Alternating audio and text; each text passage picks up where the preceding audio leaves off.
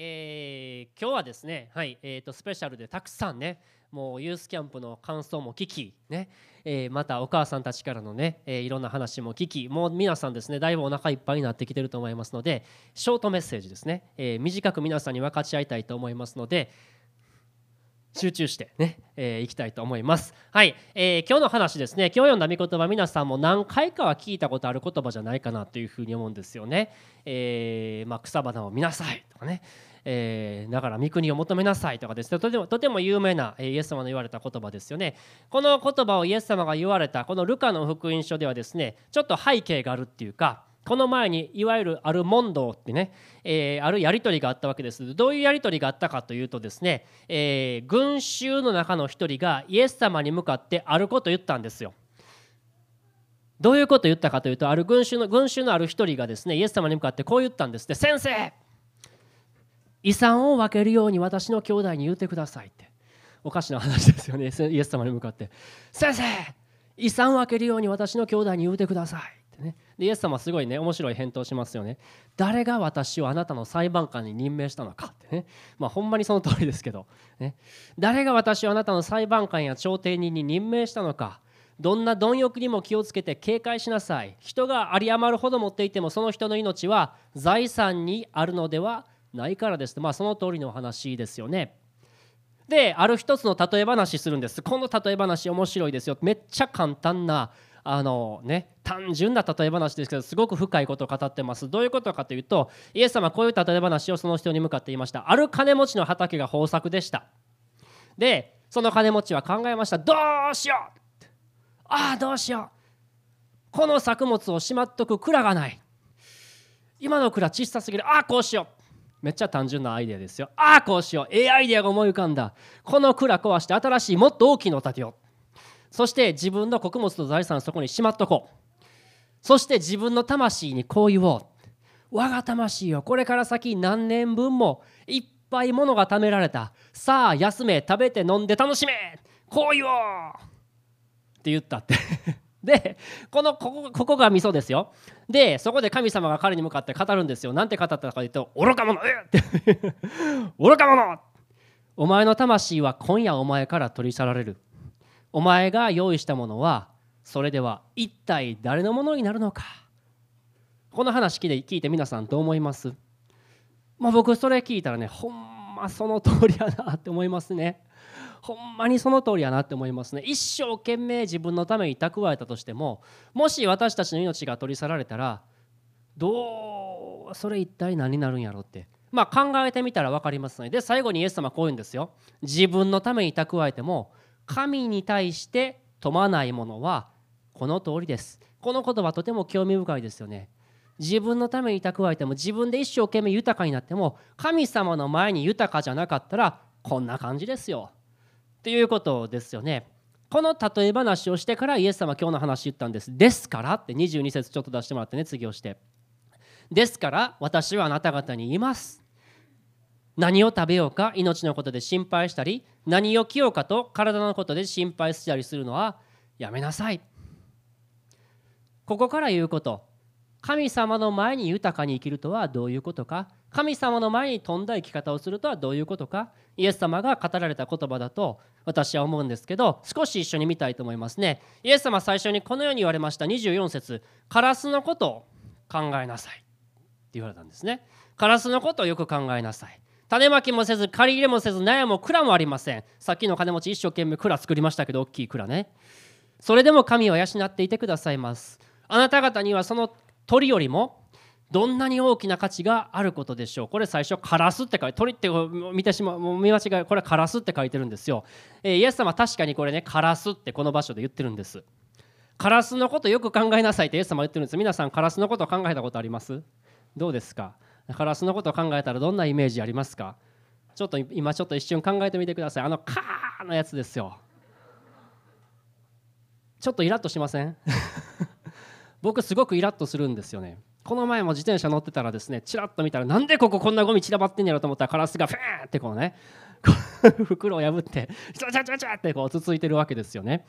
であの一昨日も僕子供連れて公園に行ったわけですけどあのレジャーシートを敷いてね子供たちがまあ遊んでる間ちょっと寝転んだりとかして子供たちがちょっとお腹減ったって言ってお菓子を出すわけですよ。でお菓子を出して食べさせようと思ったらパッて後ろ見たら何おったと思います？あいつですよ。あの暗い黒いやつがね。見てるんですよ。じーっとね。お菓子を狙って。で「あカラスおる」って言ったら琴葉が「いやいや!」って言ったりとかですね。子供からも嫌われるようなまあウグイスと全然違いますよなんかウグイスが鳴いたら「あー」とか思うじゃないですか。でもカラスが「カー」って鳴いてもなんかこう「また来やがった」って 思うんですよね。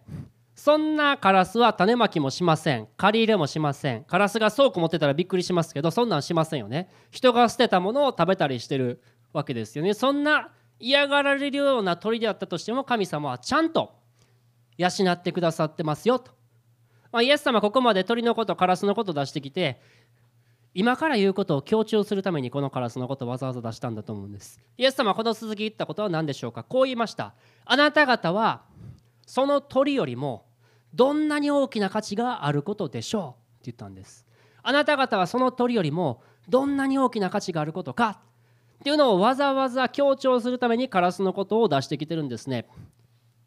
どうでしょうか？皆さん自分自身自分にはそれほど価値があるだろうかということを確信しているでしょうか？自分には価値がある大切だ。そのように信じているでしょうか？まあ、ユースキャンプ行ってですねユースキャンプの感想の中にも、まあ、いくつかあったので、まあ、ちょっと僕びっくりしたところあるんですけどその中には自分はいてもいていてもいなくてもねあのどっちでもいいんじゃないかと思ってました。でも今回のユースキャンプで神様がいてくれ自分にやることがあるって語ってくれてよかったですとか常に自分には死にたいという思いがありました。でも神様が自分を生かしてくださってるということが分かりましたとか自分には価値がないというふうに思ってましたとかそういう感想がねいくつかあったんですよね。私たちそのように感じること時々あると思います。いや自分はいてもいなくても別に一緒ちゃうかなってそのように感じることはあると思うんですけどでもこの天地を作られた神様イエス・キリストが私たちに向かって宣言してくださるんですね。あなたにはどれほど大きな価値があることでしょう。私の目にはあなたは高価で尊い。私はあなたを愛してる。そのようにイエス様は私たちに語ってくださってるんですね。今も。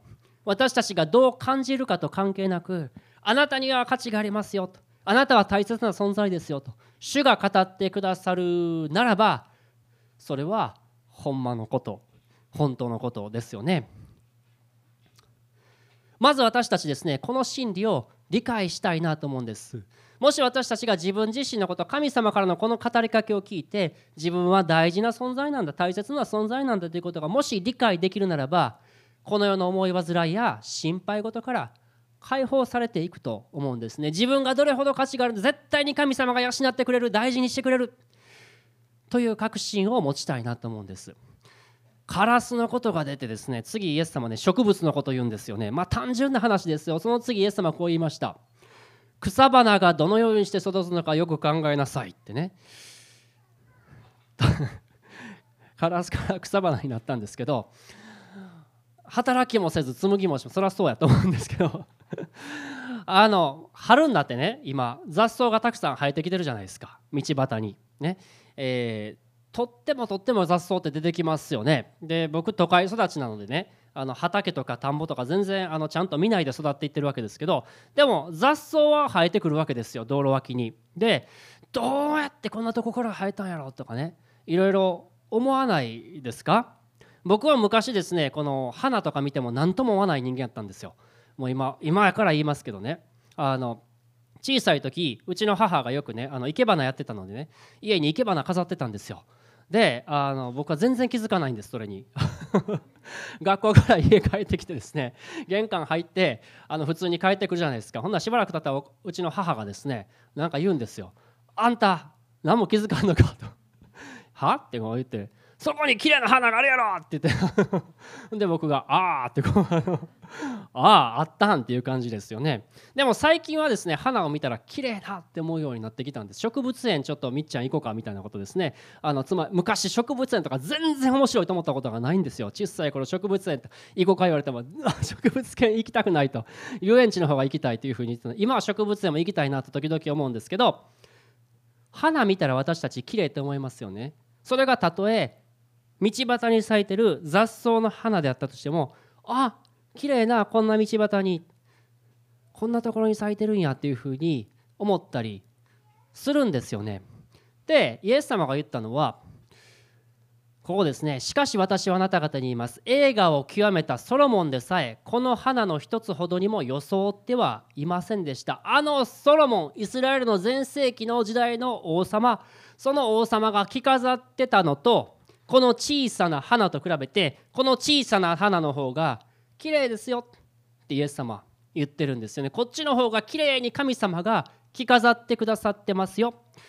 でこの小さなこの草花雑草は今日草刈りしたら明日には焼かれますよ。でも今こんなに綺麗に咲いてる。神様がこんなに綺麗に着飾ってくださってるんだからこれから言うことをイエス様は言いたいんですよ。強調したいためにここまで前置きをイエス様は言ってるんです。何をイエス様は言いたいかというとこれですよね。あなた方にはどんなによくしてくださることでしょうって言ってるんです。あなたたちにはどんなによくしてくださることか考えてみなさいっていうことを言ってるんですね。信仰の薄い人たち。出てきましたけど。信仰の薄い人たちよってイエス様言うんですけどこれイエス様ね僕たちにめっちゃ怒ってるっていうよりももっと私のこと信頼してくださいよっていうことを伝えたいんだと思うんですね。イエス様が信仰の薄い者たちっていう時は私のこともっと信頼してくださいよと神様が励ましてる。そういう励ましのフレーズだと思うんですね。カラスのことを考えてみなさい。クス花がどうやって育つのか考えてみてください。あなたは絶対に忘れられることがないよ。このカラスですら神様を養ってる。この草花ですらこんなに綺麗に着飾ってるから。だから絶対にあなたたちは忘れられることがない。今日の最初に見ました「見よ私は手のひらにあなたを刻んだ」手のひらに私たちは刻まれているんですよね。それほど価値がありそれほど忘れられることが決してない存在だと分かったらまあ自然とですね心配しなくなると思うんです。だから私たち一生懸命心配せんとこ思い煩わんとかあああれできてないこれできてない食べるもんどうしよう着るもんどうしようって心配するんじゃなくてまず神様がどういうお方なのか。私たちの信じてる神様はどういうお方なのかということをまず知っていくことですよね。すると自然と心配はなくなっていくということ。そのことイエス様はこの箇所で言いたいんだと思うんです。今日母の日でですねさっきお母さんたちにインタビューしたんですけどどうですか？皆さんお母さんすごいと思いませんか？ねえ。おかんお腹減ったとか昔は言ってましたけど、ね、おかんとか言ってね。お腹すいたって言ったら出てくるでしょ食べ物が。あれ当たり前と思ってたんですけどね不思議ですよね。何着たらええんとか言って。あれどことかね。あの靴下どこ行ったん？あれ今日着た今日履きたいねんけどって言ったらです。一生懸命探してないないって言ったらここにあるやないのってないですか？なかったですか？皆さん。僕ありましたけど。あんたどこに目ついてんねやとかですね。言われたりするんですけど当たり前に結構知ってたりとかするんですよね。今日歌いました。当たり前のことなど一つもない。はずやのに子供は母が自分のために備えてくれるのを割と普通と思ってる。お母さんが自分のことを養ってくれるのはご飯作ってくれるのは普通と思ってる。